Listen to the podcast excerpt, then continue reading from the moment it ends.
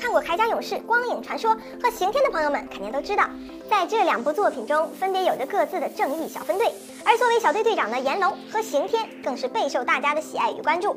同为小队队长的这两位大神，二人的战力究竟谁更强呢？在《铠甲勇士之光影传说》中，帝皇铠甲因为炎龙悟出了团结与奉献的真谛，而得以召唤成功。其由五副铠甲合体而成，拥有秒杀一切暗黑势力的力量，因此最终打败了黑魔兽。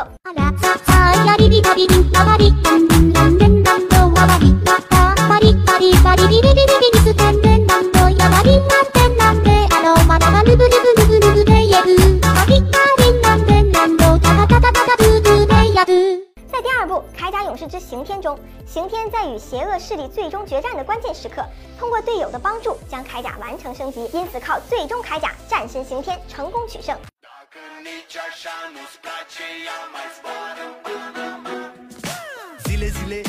zile eu alerg Al mile, mile, mile, mile pe Maidan. Pentru tine, tine, să-ți dau un dar Dar cel mai de preț, dar fără niciun ban, ban. Gang, iar sunt inutile tile Numai tu știi, gheal, să-mi dai aripile, bile În Jamaica sau în Chile, Chile. Inima face bom, bom, numai pentru tine.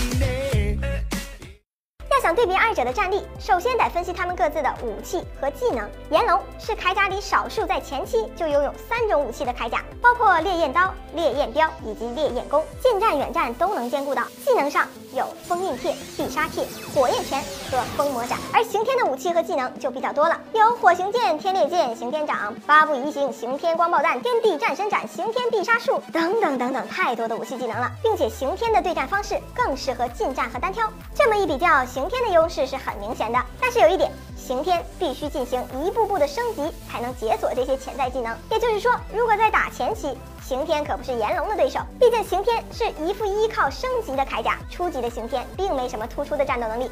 面对前期就拥有三种武器和技能的炎龙，刑天必败。But 当他升级为顶级的战神刑天，在技能和武器上就胜于炎龙了。毕竟炎龙在设定上还没有升级功能。还有很重要的一点是，两副铠甲战力的强弱会随着召唤者异能的强弱出现变化，因此无法单纯的评价高低了。好了，以上是我总结的客观分析，你觉得二者谁更强呢？欢迎留言说说你的看法吧。